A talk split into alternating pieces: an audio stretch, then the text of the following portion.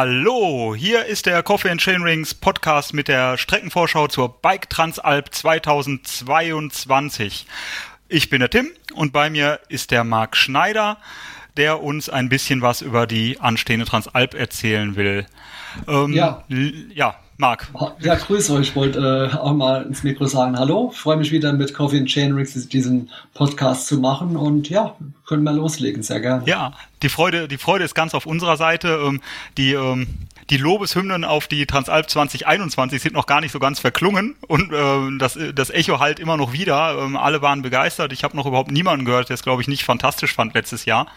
Ähm, Jetzt hast du für das Jahr 2022 äh, wieder was aus dem, aus dem Hut gezaubert, ähm, was mich total perplex dastehen lässt. Und ich frage mich erstmal, wow, was hat er sich dabei gedacht? Ähm, magst du zuerst mal vielleicht ein bisschen ähm, beschreiben, was so das Motto der Transalbis oder der Leitgedanke, den du dir da so ähm, vorgestellt hast?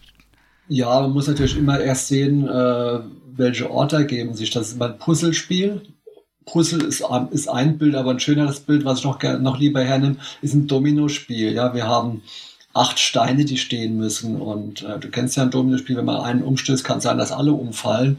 Und das ist tatsächlich so, dass sich die Strecke auch bedingt. Also wir reden ja mit vielen Etappenorten und am Ende kristallisiert sich ähm, auch was raus. Und dann müssen diese acht Steine stehen. Und es könnte passieren, dass ja bitte was rausfällt, was bedingen würde, dass der Start überhaupt nicht so möglich wäre. Und äh, in dem Jahr bin ich sehr zufrieden damit, dass wir ganz neue Elemente drin haben. Einfach dieses Osttirol ist es ungewöhnlich für die, für die, ähm, ja, sagen wir mal, die traditionellen Transalpler hinterm Alpenhauptkamm zu starten, ist immer diskutabel, aber für mich zählt die Strecke, das Erlebnis und die Möglichkeiten, die sich dadurch bieten. Man muss halt auch schauen, dass man nach äh, mittlerweile 24 Jahren Bike, Bike Transalp Historie, was es ja dann sind, auch neue Ideen hat. Du kannst nicht immer Garmisch-Gardasee äh, fahren oder äh, Mittenwald-Gardasee. Deswegen bin ich ganz froh, ähm, da was Neues erwischt zu haben, dass die mitspielen, dass Osttirol mitspielt, da einen neuen Start zu haben, neue Etappenorte drin zu haben, auch Bruneck und ähm, das ist dann immer eine Mischung aus eigener Kreativität. Was bringt man rein? Welche Idee hat man?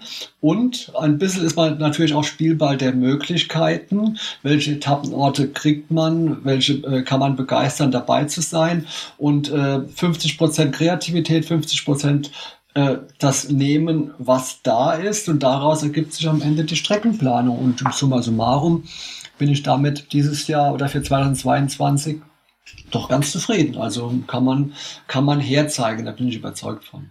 Ja, das glaube ich auch. Du hast es schon angesprochen, ähm, 2022 ähm, gibt es die Ostroute im Wechsel mit äh, 2021. Also ihr seid quasi wieder zurück in einen, einen Wechsel gekommen, nachdem ihr eigentlich mit 2020 ein Jahr ausgelassen hättet und der alte, äh, der alte Fuchs unter den Transalp-Teilnehmern eigentlich mit einer Westroute gerechnet hätte. Genau. Ähm, äh, Finde ich persönlich ganz gut, weil ich äh, in diesem Jahr auch mir die Ostroute äh, gewünscht ähm, hatte.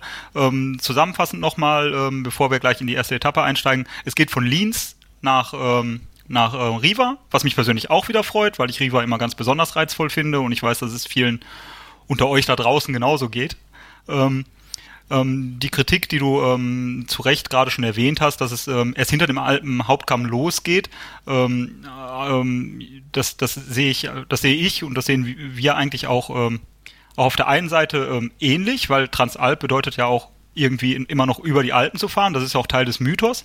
Auf der anderen Seite stimmen wir dir aber vollends zu, dass, ähm, dass auch der, die Ansprüche, ähm, die der Fahrer heutzutage stellt an so eine Strecke in Sachen Abwechslung und, und ähm, Anspruch ähm, in verschiedenen ähm, Ressorts auch tatsächlich manchmal das äh, die Notwendigkeiten dann so darstellt, dass eine Strecke halt so aussieht, wie sie jetzt aussieht.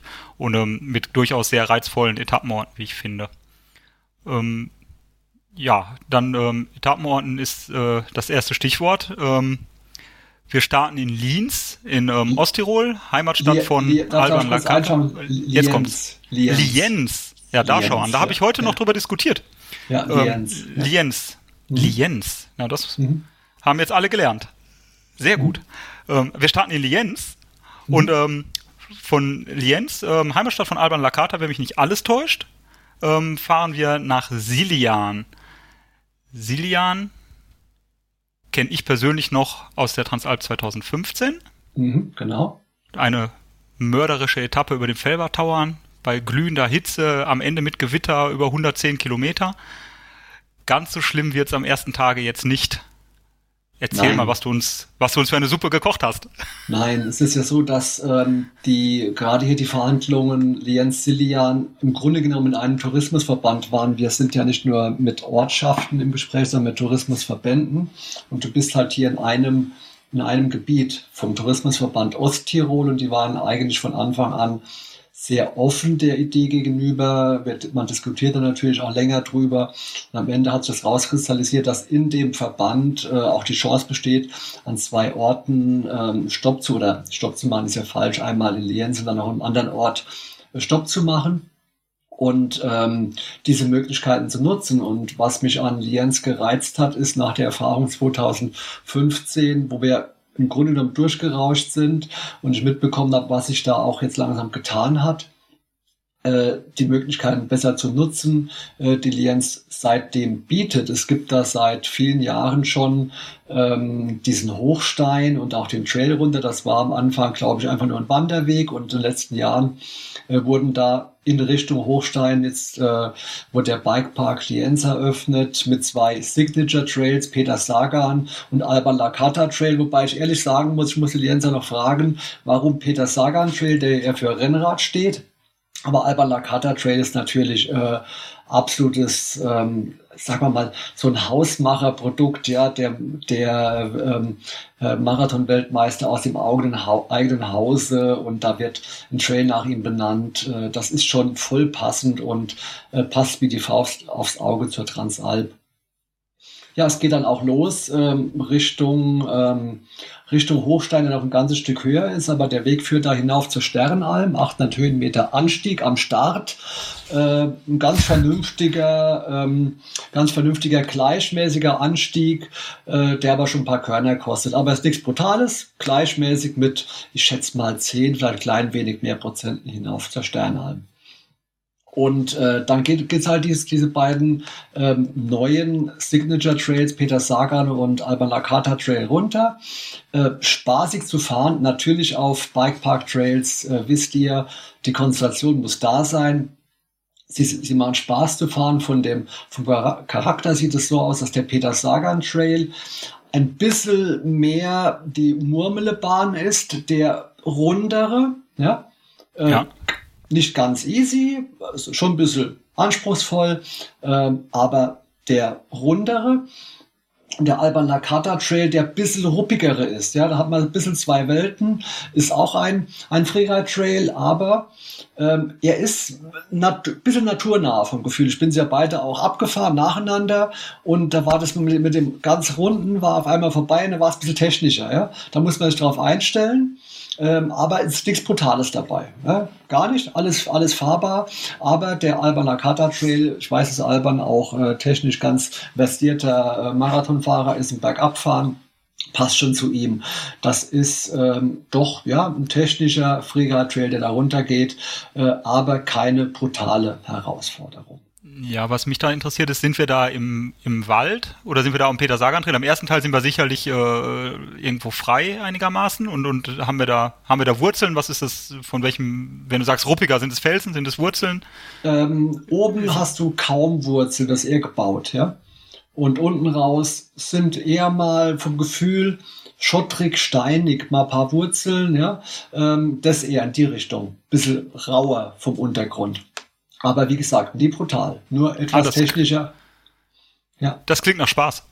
Ja, es ist gut zu fahren. Also es ist wirklich nichts Brutales. Nur ganz klar, der Alba Nakata ist etwas technischer als der Peter Sagan. Und etwas mehr am Naturboden dran. Ein bisschen ruppiger, da sind mal ein paar bisschen steiniger, ein bisschen grober. Ja, das ist äh, vom Geläuf etwas grober. Das wollte ich damit sagen. Und äh, kurz vor Lienz schmeißt uns auch der Trail dann raus. Und wir haben so eine kleine Passage, die wir auch 2015 gefahren sind, hinüber nach Leisach.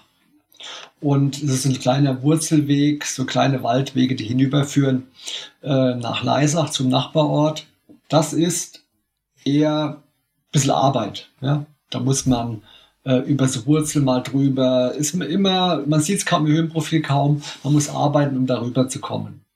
Und kommt dann auf die äh, Pussataler Höhenstraße. Und jetzt beginnt ein Part, der Mittelteil der Etappe, wo man im Grunde mit der Pussataler Höhen, Höhenstraße spielt. Man ist mal drauf, verlässt sie wieder. Das ist ein ganz schöner Trail hinab zur Lienzer Klause. Das ist eine alte Mautburg. Äh, die wird durchfahren und dann kommt danach im Wald hinauf zur Höhenstraße. Wir sind dann von der, von der Straße weg, kommen wieder drauf. Kommt ein recht strammer Anstieg. Man sieht es auch im Höhenprofil. Über rund 400 Höhenmeter. Das ist sicherlich der strengste Anstieg dieser Etappe. Hört ihr mich noch? Ja, wir sind so okay. fasziniert.